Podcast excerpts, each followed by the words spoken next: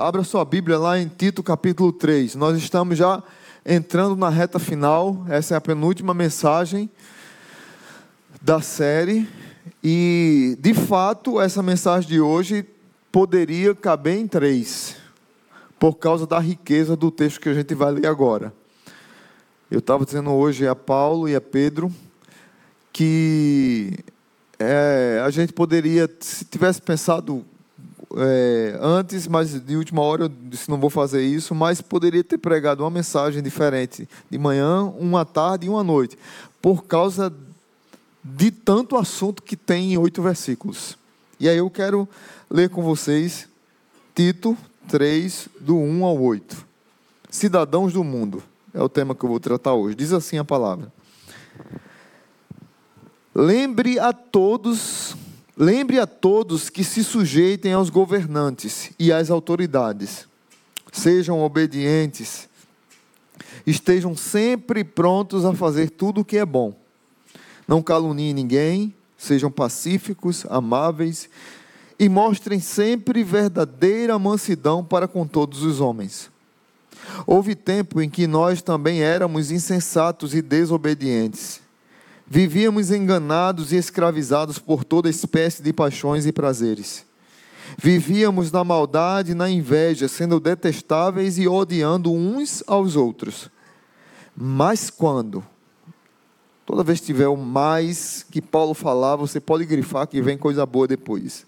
Mas quando, da parte de Deus, nosso Salvador, se manifestaram a bondade e o amor pelos homens, não por causa de atos de justiça por nós praticados, mas devido à sua misericórdia.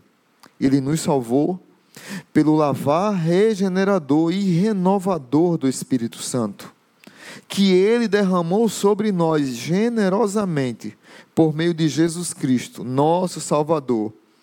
Ele o fez a fim de que, justificados por Sua graça, nos tornemos seus herdeiros, tendo a esperança da vida eterna. Fiel é esta palavra. E quero que você afirme categoricamente estas coisas, para que os que creem em Deus se empenhem na prática de boas obras. Tais coisas são excelentes e úteis aos homens. Oremos.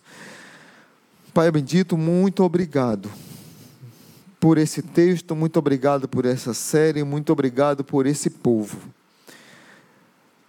Que essa palavra possa, sim, no nosso coração, causar um impacto de mudanças, de aprendizado, de reflexão na majestosa riqueza que é a tua palavra.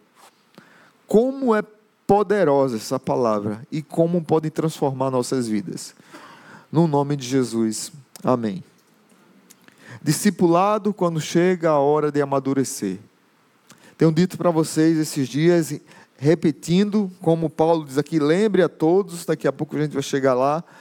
A gente repetindo é porque é fácil a gente esquecer mesmo, por isso que a gente repete de que Jesus, quando nos chama para um processo de discipulado, ele nos chama para segui-lo. E nós precisamos dar uma resposta, sim ou não. Mas não só ficar num sim ou não, nós também precisamos nos levantar da nossa zona de conforto e segui-lo. Pedro, quando negou Jesus três vezes, que Jesus confrontou, confrontou Pedro e restaurou Pedro numa fogueira, Jesus disse: Quanto a Pedro, segue-me. Quanto a você, Pedro, siga-me. Ele não disse, Pedro, você pecou, errou três vezes, você é um cara errado, vai ficar aí. Não, ele disse, Pedro, segue-me. O processo discipulado é um processo de ação, de tomada de decisão. O império romano dominava aquela época. Creta vivia numa situação, como a gente já viu, de paganismo, de prostituição, de promiscuidade, de mentira, que era muito comum. Mas muito mais do que isso, tinha um governo que tomava conta daquela época, era um governo corrupto, opressor, mentiroso. que perseguia os cristãos naquele período, ao ponto de Nero tocar fogo é, em Roma e dizer que foi os cristãos. A perseguição era gigante, a mentira era gigante contra os cristãos. E aí vem Paulo com um texto riquíssimo, cheio de teologia, como eu falei para vocês também semana passada, as cartas de Paulo comumente começam com doutrina e termina com ética. A de Tito ele inverte, ele começa com prática, com ética e termina com teologia, com doutrina. E aí Paulo fala aqui um texto gigante, maravilhoso, esse que a gente leu, mas que traz segurança para nós, esperança na vida eterna, de que somos herdeiros de algo precioso. E aí, Paulo nos convida a fazer algumas reflexões, olhando com a sua Bíblia aberta ou acessada eh, no, no seu tablet ou celular. Os cidadãos do mundo, como é que eles devem viver? Paulo dá alguns conselhos aqui. E o primeiro conselho que Paulo dá é, são as nossas atitudes para com os de fora. Verso 1 e verso 2, Paulo diz assim: Lembre a todos que se sujeitem aos governantes e às autoridades, sejam obedientes, estejam sempre prontos a fazer tudo que é bom. Pastor, não dá. Não dá como eu quero, na verdade, esquecer. Paulo diz, lembra, porque provavelmente ele já ensinou. Mas lembra respeitar as autoridades? Como é que eu vou respeitar Brasília? Não a cidade, mas vocês estão entendendo o que eu estou falando. A corrupção, a mentira, a política podre a política mentirosa que o nosso país vive, as narrativas do inferno que tem desviado pessoas. Aí quando a gente chega no nosso governo, vê corrupção, quando chega na prefeitura, vê corrupção. Quem vai todo dia pegar a Bel Cabral e ver aquela furdunça que está na Bel Cabral, sabe o que é que eu estou falando. Que já viu quantos pneus, pneus de carro estourando por causa de, de, de, de rua que todo dia está esburacada, só para é, ganhar licitação e roubar, roubar, roubar, roubar, roubar, roubar. Como é que a gente consegue se submeter a esses governantes, a essas autoridades? Como é que a gente, Paulo, vai encarar isso de frente e vai ser submisso? Meus irmãos, eu acredito que o Espírito Santo é aquele que molda o nosso coração e nos ensina a viver no mundo terrível como a gente está vivendo.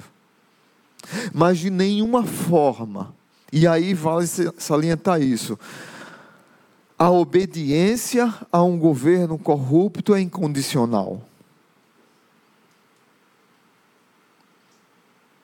Por isso que os cristãos vão ser subversivos. Porque o apóstolo Pedro, lá em, primeir, lá em, em Atos, capítulo 5, versículo 29, Pedro e os outros apóstolos responderam: é preciso obedecer antes a Deus do que aos homens.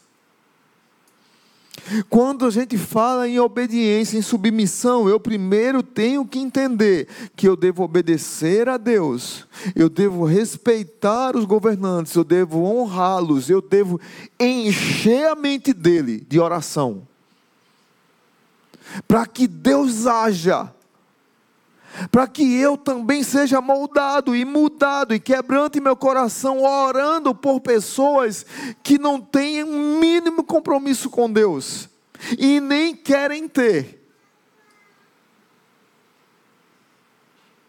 E nem sabemos se nunca terão, mas a Bíblia diz lá em Romanos capítulo 13 que toda autoridade foi constituída por Deus. E aí eu devo dobrar meus joelhos e orar por essas pessoas. Orar pelo STF, que esses dias agora é, foi tentado votar na surdina, é, jogar a votação da descriminalização do aborto é, para um feto até 12 semanas, fazer votação eletrônica, porque não precisa você discutir o voto e nem precisa revelar quem é o voto. E aí o que eu vejo é muita gente publicando, as igrejas se pronunciando, vários juristas. Isso aí não é uma luta só de crente. A sociedade é contra isso. Mas um grupo planejado estrategicamente, diabolicamente controlado por Satanás, tenta na surdina ganhar força. O maior problema disso é quando eu escuto crentes defendendo isso crentes da visão liberal, crentes progressistas. Me perdoe, irmãos, mas eu tenho que falar isso. Crentes progressistas, que acham que tudo é normal. Crente, não, olha, eu não tenho nada contra animal. Eu tenho uma cachorra chamada Luna e eu sou doido por ela. E ela me escolheu para ser o dono. Então, você chegar na minha casa, ela vai estar no meu pé. Se eu for deitar, ela vai. Se eu for para o banheiro, ela quer entrar também, fazer xixi comigo.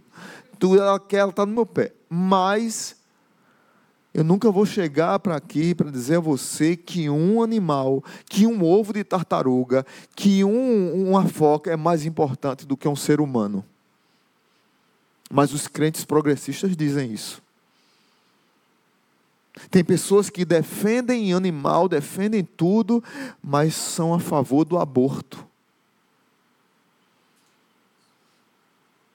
Que defendem a, a, a, quando a polícia age contra um criminoso, o progressista é contra a polícia. E é contra a família que foi vítima. Vai entender esse povo, meus irmãos? Vai entender? Esses dias eu recebi um vídeo de um homem dentro de, um, de uma banheira tendo bebê. E o homem que era a mulher do lado de fora, eu não entendi, foi nada. Eu disse, não, peraí, é verdade isso? Era, um, era verdade. O cara barbado lá, todo barbado, que era um homem, tendo um bebê dentro de uma banheira. E a gente tem que concordar com isso e aceitar que tudo certo? Não está certo, irmãos. O crente sim tem que respeitar as autoridades, o crente sim tem que orar pelas autoridades, sim, mas o crente precisa entender que nesse mundo que ele vive, ele não tem que ser politicamente correto. O crente vai sim ser cancelado o crente vai sim ser perseguido. A porta é estreita e apertado é o caminho. Não é larga a porta e arreganhar dos caminhos. Não é assim que diz na palavra de Deus. Por isso que nós precisamos entender que nós precisamos amar as autoridades, amar o próximo, falar com palavras que possam chegar ao seu coração, mas a gente não precisa e nem deve compactuar com isso. O apóstolo Paulo, ele nos convida a sermos obedientes e pronto a fazer tudo o que é bom. E aí o que eu, talvez seja o que mais Paulo queira direcionar nesse texto aqui, porque ele nos convoca para ter um espírito público. E o que é espírito público, pastor? É ser animado, não relutante em fazer tudo o que é bom. Como eu devo fazer tudo o que é bom? Eu tenho que entender que a minha vida, que a minha profissão, que a minha casa, que a minha boca, que tudo que eu faço é para a glória de Deus. Nós precisamos tirar da nossa mente tudo que nos foi ensinado, no sentido de que existe o mundo secular e o mundo espiritual.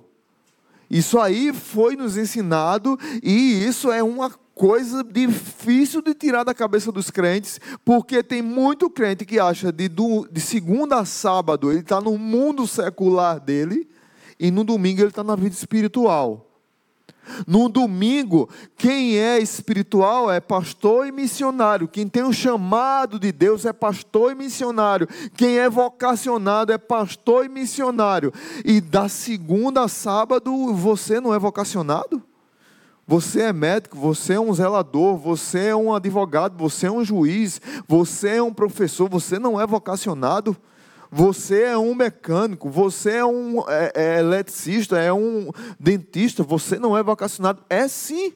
Entender que tudo que você faz é para a glória de Deus, porque não há nenhum centímetro embaixo do céu que Jesus não diga é meu.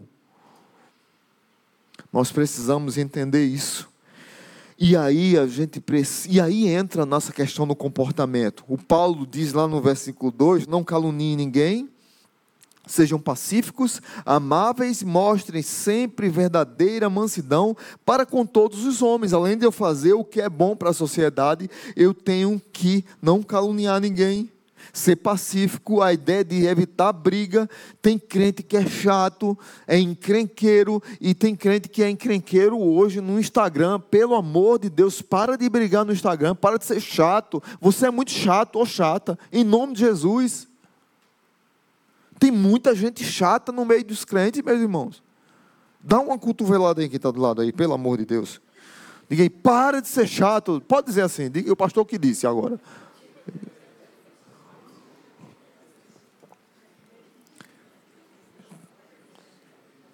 Nós precisamos ter mais cuidado e nessa sociedade maluca que a gente vive, a gente fazer a diferença para chegar nos corações das pessoas.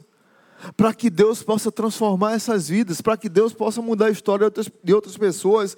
Paulo nos desafia a sermos pacíficos e amáveis com mansidão para com todos os homens, inclusive os políticos de Brasília. Inclusive os políticos de Brasília. Eu já peguei várias vezes avião de estar com alguns políticos dentro do avião e à vontade não queira saber a minha vontade. É pecaminosa. E Deus falar comigo assim: ora por ele, ora por ela. De às vezes a gente pousar e descer, subir no ônibus, aqueles ônibus, às vezes quando não desce lá no hangar, tem que pegar um ônibus e eu sentar, e quem senta do meu lado? O político, a política. E eu sei, Senhor, Senhor, a gente fica, chega eu travei assim. Orar pela pessoa. Senhor, abençoa. Chega junto. É diferente. O crente, ele foi chamado para fazer a diferença. Meu amigo, quer você queira, quer você não queira. Paulo não dá outra alternativa para a gente orar por nossas autoridades e pelo próximo. Amém? Difícil dizer esse amém. Cidadãos do mundo, eles são alcançados pela misericórdia. Vê comigo o verso 3 ao 5. Verso 3 ao 5. Deixa eu pegar o relógio aqui, porque eu, eu não sei se eu estou ali. Ah, tem a hora em cima. Tá bom. Tá tranquilo. Eu estava vendo só o, o cronômetro e não estava vendo a hora, pelo amor de Deus. Verso 3 ao 5 diz assim: Houve um tempo em que nós éramos também insensatos e desobedientes. Vivíamos enganados e escravizados por toda espécie de paixões e prazeres. Vivíamos na maldade e na inveja, sendo detestáveis e odiando uns aos outros. Mas quando da parte de Deus, nosso Salvador, se manifestaram a bondade e o amor pelos homens, não por causa de atos de justiça por nós praticados, mas devido à sua misericórdia bem forte, Paulo diz assim: Ele nos salvou. A ideia aqui do verso 4 ao verso 7, no original é a ideia de uma sentença apenas. E essa sentença ela está debaixo de um guarda-chuva. Ele nos salvou. Ele nos salvou. Foi Deus que nos salvou. E a ideia é de trazer para nós não uma experiência cósmica ou comunitária, mas também uma experiência individual. Você pode dizer, Deus nos salvou como povo, como igreja, mas Deus me salvou. Eu vivia o verso 3 aqui. Eu vivia essa realidade aqui. E aí Paulo faz um resumo, é, é, é, é, diz, dizem os estudiosos que aqui é o maior resumo é, do Evangelho no Novo Testamento, é do capítulo do verso 4 ao verso 7 de Tito, capítulo 3. Essa é a declaração mais completa do Novo Testamento. Como é que nós vivíamos? Escravizados eu até disse aqui nos outros cultos que às vezes a gente conversando com os crentes mais crentes que foram criados na igreja desde pequeno, Muitos deles não tiveram a experiência que eu tive fora da igreja, ou que outros aqui tiveram de, de, de virem de uma vida realmente, como descreve aqui o verso 3, uma vida corrompida mental e moralmente. A ideia aqui que o apóstolo Paulo quer trazer do vivíamos é que nós vivíamos escravizados e controlados por forças do mal, e nós não tínhamos força nenhuma de sair. E aí a gente conversa com um pessoal que nasceu na igreja, é, muitos deles não têm experiências assim, do mundão, e graças a Deus por isso. Mas eles nunca podem dizer que não havia pecado no coração. Santo Antônio passou 32 anos enclausurado, porque ele dizia que o pecado estava no mundo e ele não queria viver no mundo, ele queria se esconder do mundo para não pecar contra Deus. E aí ele se enclausurou dentro de um quarto durante 32 anos, que a comida era meio que uma solitária, dava uma comida a ele por um buraco. E depois de 32 anos ele saiu e disse assim: Eu vivi esse tempo ali e não adiantou nada porque o pecado não estava fora, o pecado estava no meu coração. Então para de dizer assim, eu tenho uma vida quase perfeita. Eu sou muito espiritual, eu sou quando a gente olha para outro irmão, eu sou melhor do que aquele irmão ali. Eu sou mais santo do que aquele outro. Tem pessoas que vivem se comparando umas com as outras e não entendem a realidade do pecado que elas vieram e elas não tinham controle das próprias vidas. Sim, Atos, é, 2 Coríntios capítulo 4, versículo 4, Paulo diz que o Deus deste século, o Deus desta era, ele cegou o entendimento dos descrentes para que não vejam a luz do evangelho da glória de Cristo, que é a imagem de Deus. Olha, quem é o Deus desse século? Quem é, irmãos? Que Paulo está dizendo aqui é o diabo. Ele cegou o entendimento das pessoas para que não consigam enxergar o Evangelho. Muitos de nós vivíamos sim essa realidade, dominados pelo mal, corrompidos moralmente, corrompidos intelectualmente, corrompidos mentalmente. Nós vivíamos como mortos em nossos delitos e pecados, como Paulo diz lá em Efésios. Nós não queríamos a Deus. Nós vivíamos como uma árvore plantada no lugar horrível, moralmente tenebroso, intempestuoso, mas diz a Bíblia que Deus nos arrancou e nos transportou para o reino do Filho do seu amor. A ideia de arrancar uma árvore de um lugar tenebroso, de um lugar inóspito, de um lugar seco, de um lugar sem água, de um lugar sem frutos. E Deus nos coloca num ribeiro que a água corre e que transpõe, que abençoa e que dá frutos. Foi Deus, mais Deus que nos tirou e Deus que nos plantou novamente. Porque dentro de nós havia a maldade, a inveja, o ressentimento. Interessante que Paulo usa a palavra inveja aqui, e a ideia de inveja é uma ideia terrível. Quase ninguém confessa o pecado da inveja. Porque a inveja, ela a inveja ela traz uma ideia de ressentimento. Eu tenho ressentimento pelo que você tem. Eu fico ressentido. Mas eu não fico por aí. Eu cobiço o que você tem. Aí você acha que acabou. Não acabou. Eu não quero que você tenha o que você tem. É bagunçado, né, o negócio, né?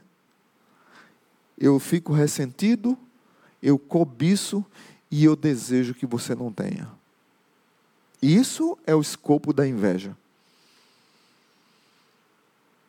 Mas mesmo com tudo isso, diz a palavra de Deus que Deus ofereceu a salvação. Foi de graça, mas para ele foi um alto preço. A salvação originou-se no coração de Deus. Paulo diz em letras garrafais: Deus é o nosso Salvador.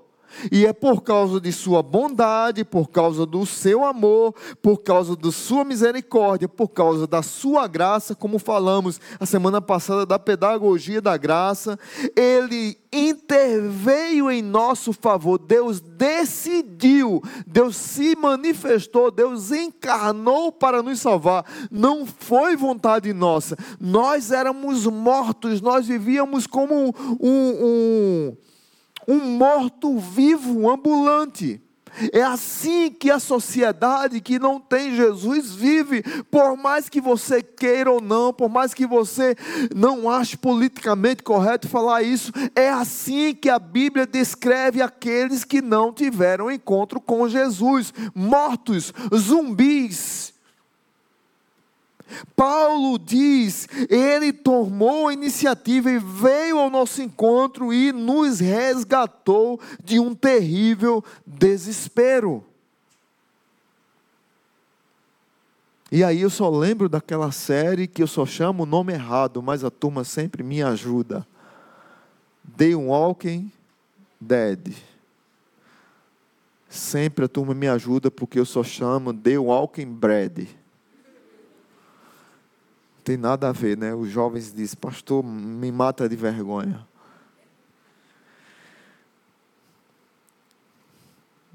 Queridos, nós somos cidadãos do mundo, restaurados pela misericórdia de Deus. Terceiro, nós somos cidadãos do mundo, herdeiro da esperança da vida eterna. Herdeiros da esperança da vida eterna verso 5, parte B até o 7. Ele nos salvou pelo lavar regenerador e renovador do Espírito Santo, que ele derramou sobre nós generosamente por meio de Jesus Cristo, nosso Salvador. Ele o fez a fim de que, justificados por Sua graça, nos tornemos seus herdeiros, tendo a esperança da vida eterna. Meus irmãos, que texto poderoso! É daqueles textos que eu costumo dizer que a gente deveria andar vibrando como crente, só de ler esses versículos que nós lemos aqui agora, sair na segunda-feira vibrando, cantando aquela música, eu fui perdoado, aleluia, eu sou livre. E a música diz: Eu tenho as marcas de quem tinha tudo para viver longe do altar de Deus, longe da graça. Quem me vê assim cantando não sabe o que eu sofri, mas eu atravessei o rio e o que passou, passou. Fui resgatado das amarras do pecado e eu não devo nada para o inimigo. Sou coberto e lavado, eu fui ressuscitado pelo sangue, pelo sangue eu fui perdoado, aleluia, eu sou livre. Deus fez isso por nós. E Paulo traz a ideia aqui de que a miséria, é, nós somos salvos pela misericórdia, ela é a base da nossa salvação, e o Espírito Santo é o meio que nos traz a salvação. E a ideia, aí Paulo traz, diz assim: olha, nós, é, ele nos salvou pelo lavar. A ideia de lavar é a ideia do batismo espiritual. Ele pega a ideia do batismo batismo físico que nós teremos domingo que vem lá no Gerbera. Vamos descer as águas do batismo para que todos vejam que nós tomamos uma decisão. Aqueles que vão descer as águas, eles tomaram a decisão espiritual. E essa decisão espiritual foi num dia que o Espírito Santo entrou em nossas vidas. Quando o Pentecoste aconteceu na nossa vida, quando você na sua casa, no seu carro, ouvindo uma música, conversando com alguém, alguém lhe confrontando do Evangelho, no trabalho, tomando banho, tantos relatos de conversões diferentes, de várias maneiras, que nós temos. E nesse dia que Jesus entrou na sua vida, Jesus entrou e o Espírito Santo entrou e ele te lavou espiritualmente. Ah, pastor, eu não vou pregar, eu não vou pecar mais. Não, não é isso que o texto está dizendo. O texto está dizendo é que nós fomos lavados de uma vez por todas, porque fazemos parte de uma família, de um povo, e nós somos salvos. Mas a ideia aqui é de regeneração, é de um. Aí Paulo vai falar sobre regeneração. A ideia da regeneração é a ideia de um novo começo radical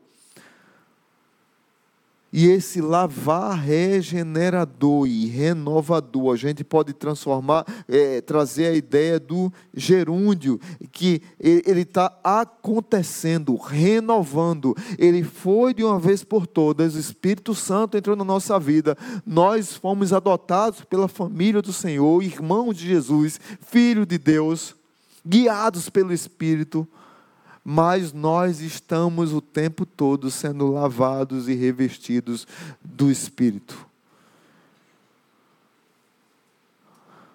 Como eu falei domingo passado, não é que você pecou e você perde a salvação. Aí agora eu estou salvo. Agora eu pequei e não estou salvo. É bem me quer, mal me quer. Deus me quer, Deus não me quer. Não, não existe isso de uma vez por todas, Jesus entrou na sua vida e você faz parte da família de Deus. De uma vez por todas. O Espírito Santo aqui é o agente que nos regenera, que derrama sobre nós a sua mudança, o seu cuidado. Mas essa, essa afirmação de Paulo realmente é um pouco complexa. é por isso que eu gosto dela na ideia do gerúndio, que ele nos regenerou e ele está nos renovando internamente. E tudo isso gera externa e visivelmente representado e selado no batismo. Mas Paulo usa mais duas expressões aqui que eu quero falar rápido antes de passar para o último ponto. Paulo usa a palavra justificação. Justificados, pois, não é isso que ele diz? Just, é, é, e ele o fez a fim de que, justificados por sua graça, nos tornemos herdeiros, tendo a esperança da vida eterna.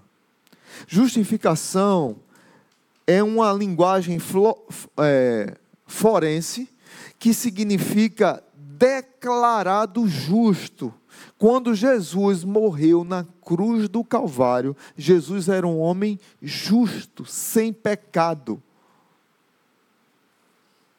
sem erro, que não merecia a morte. Mas quando ele morreu na cruz do Calvário, a, a justiça que estava sobre ele a justificação que estava sobre ele foi declarada para todos aqueles que creem nele.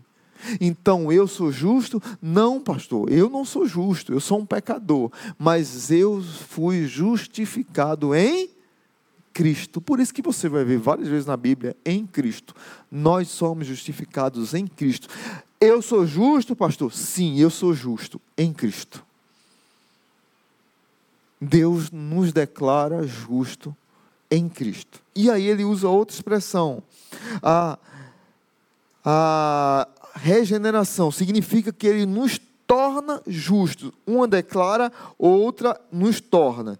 Deus nunca justifica pessoas sem ao mesmo tempo regenerá-las. E Ele nunca regenera sem justificá-las. A obra de Cristo na justificação e a obra do Espírito Santo na regeneração são simultâneas. Filho e Espírito. Deus Filho e Deus Espírito trabalhando junto nesse processo. E por fim, aqui desse, desse ponto, qual é o principal objetivo da nossa salvação? É que nós desfrutemos da vida eterna. Mas a gente aprendeu que a vida eterna é só quando morre. Eu não sei se você já aprendeu isso, mas eu vejo crente às vezes dizendo assim: Poxa, quando eu morrer eu vou desfrutar da vida eterna. Meu irmão, você está perdendo muita coisa. Muita coisa. Porque a vida eterna, João capítulo 17, versículo 3, diz que a vida eterna é conhecer a Jesus. Quando eu conheço a Jesus, eu já começo a desfrutar da vida eterna. A vida eterna começa aqui, começa hoje, já começou para quem teve encontro com o Senhor. Mas um dia nós teremos plenamente, de uma vez por todas, a vida eterna, até chegar esse dia que ela será completada nós vivemos entre dois mundos, nós vivemos entre dois reinos, nós vivemos entre o já e o ainda não. Mas enquanto esse ainda não não chegar completamente, eu posso dizer que eu e você, meu irmão, já desfrutamos da presença majestosa e eterna de Jesus Cristo. Você precisa aproveitar isso. Aproveitar. E se relacionar com Jesus, que muda nossa história, muda nossa vida. E por fim, seguindo para o final, o verso 8. Os cidadãos do mundo, eles precisam ser excelentes e úteis. Verso 8. Paulo diz assim: Fiel é esta palavra e quero que você afirme categoricamente essas coisas, para que os que creem em Deus se empenhem na prática de boas obras. Tais coisas são excelentes e úteis aos homens.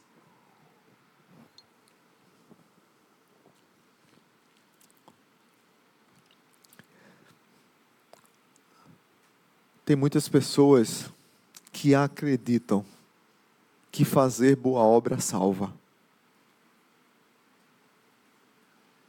Fazer boa obra não salva ninguém. Boas intenções não levam ninguém para o céu. Quem leva a gente para ter uma vida com Jesus é Ele. Quando Ele morre na cruz do Calvário, nos escolhe, nos chama e nós respondemos pela fé o chamado dele. Agora, as boas obras devem acompanhar aqueles que são salvos. As boas obras não me salvam, mas eu faço boas obras porque eu sou salvo. Muda completamente a figura. Boas obras, boas obras são evidências necessárias daqueles que foram salvos em Jesus Cristo. Mas para muita gente, boas obras é entregar a cesta básica, é pagar a conta de água e energia, passagem. Para muita gente, boas obras é isso. Isso também são boas obras.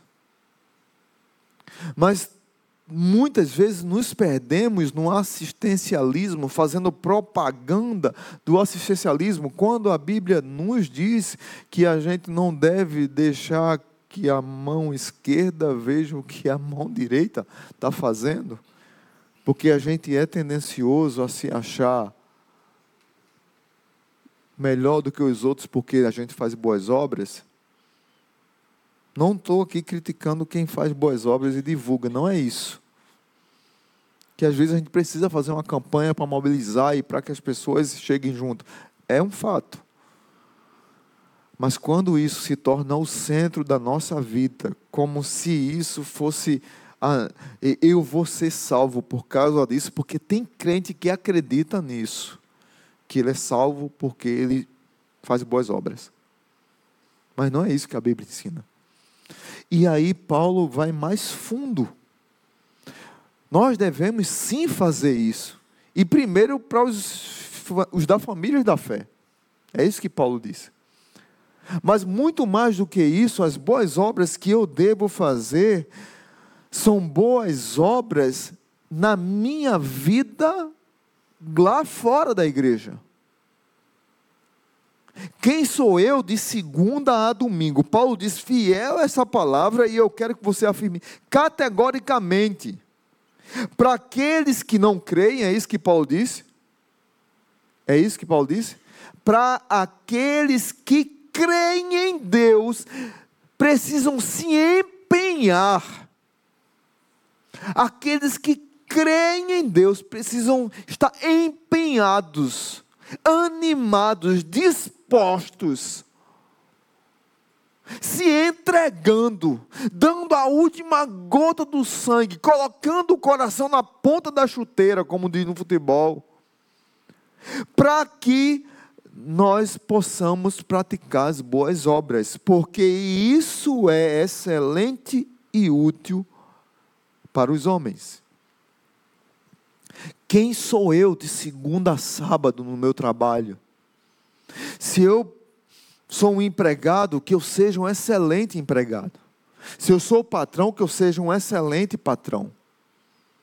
Se eu sou um militar, que eu seja um excelente militar. Se eu sou um médico, que eu seja um excelente médico. Um juiz, um excelente juiz. Um, um, um engenheiro, um excelente engenheiro. Um enfermeiro, um excelente enfermeiro. Um professor, um excelente professor. Aonde eu estiver, que eu possa entender que eu sou vocacionado vocacionado por Deus para eu estar empenhado nas boas obras e que as pessoas possam olhar para a minha vida e verem sal da terra e luz do mundo, transformando a sociedade onde quer que eu esteja pisando. Qualquer lugar que eu chegar, que as pessoas possam olhar e dizer: Vale a pena seguir esse Jesus. Está aí uma pessoa diferente. Está aí uma pessoa comprometida com Deus. Está aí uma. Está vendo que faz sentido agora a gente orar pelas autoridades?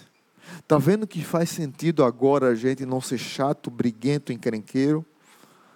Paulo ele vai amarrando os seus argumentos para nos chamar para sermos excelentes e úteis. Literalmente, literalmente, Paulo está dizendo que crente tem que fazer as coisas para a glória de Deus com excelência, com qualidade. E ele ainda diz mais: Tito, diga à igreja de Creta que o crente não pode ser inútil. Dói, né? Ouvir isso. Tem que fazer com excelência e não pode ser inútil. E aqui, para fechar, porque nós necessitamos ser salvos? Por causa do pecado, por causa da culpa, por causa da escravidão. Qual é a fonte da salvação? A bondade de Deus. Qual é o fundamento da salvação? Não é nosso mérito, mas a misericórdia de Deus. Qual é o meio da salvação? A obra regeneradora do Espírito Santo. Qual é o objetivo? A herança final da vida eterna. E qual é a evidência? A prática diligente das boas obras. Tem que evidenciar na nossa vida, não dá para fugir disso. Crente, sim, tem que viver na prática de boas obras. Mas ainda tem mais aqui. Nesse texto que a gente leu, tem a Trindade: Deus Pai, o amor de Deus o Pai que tomou a iniciativa, mais Deus, ele tomou a iniciativa. A morte de Deus o Filho, em quem a graça e a misericórdia de Deus foram manifestadas para eu e você ser salvo, e a obra do Espírito que nos lavou e nos regenerou para vivermos uma vida de renovação. Passado, justificação e regeneração. Presente, desfruto da vida eterna e da prática das boas obras. E futuro, a herança completa da vida eterna. Meus irmãos, que texto rico. Desculpe se eu me delonguei demais, mas precisava falar. Não dava para conseguir resumir esse texto, porque muita coisa boa para a nossa vida. A minha oração é que você saia daqui com esperança, porque essas verdades aqui são milenares, poderosas, transformadoras e nos traz uma segurança tão grande que nós deveríamos sim sair daqui vibrantes, alegres, empenhados a carregar esse Jesus para qualquer lugar que a gente vá. Curva sua cabeça e vamos agradecer a Ele. Pai bendito, muito obrigado, muito obrigado, muito obrigado por tua igreja.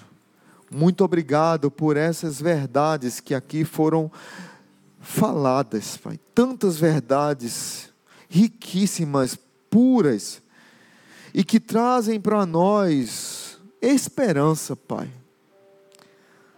Minha oração é que se todos aqui esquecerem tudo que eu falei, mas que saiam daqui com um coração esperançoso. Olha, eu dependo, fui chamado, fui escolhido, fui salvo por um Deus que traz esperança para a minha vida no mundo perdido, corrompido, escravizado, ímpio, caído. Mas o Senhor me salvou e me transformou, e me lavou, e me justificou, e me regenerou, para que eu saia daqui como cidadão do mundo, como carta viva, como cartas do mundo que transformam que estão em processo de transformação e são usados por Deus para transformar outras pessoas. Que as pessoas possam olhar para nós e verem as marcas de Cristo e saírem felizes, porque encontraram o sal da terra e a luz do mundo. Que o amor de Deus o Pai, que a graça bendita e maravilhosa de Jesus, e que a comunhão do Espírito Santo nos acompanhe, nos dê uma semana rica e abençoada, e que próximo domingo estejamos como igreja vibrando pelas vidas que serão acrescentadas à nossa comunidade, pelos batismos e pela membresia, novos membros que estão chegando. Muito obrigado pelo teu cuidado sobre nós como igreja, no nome de Jesus. Amém. Fica de pé, dá um forte abraço em quem está do seu lado e dá uma palavra de bênção para a vida dele ou dela.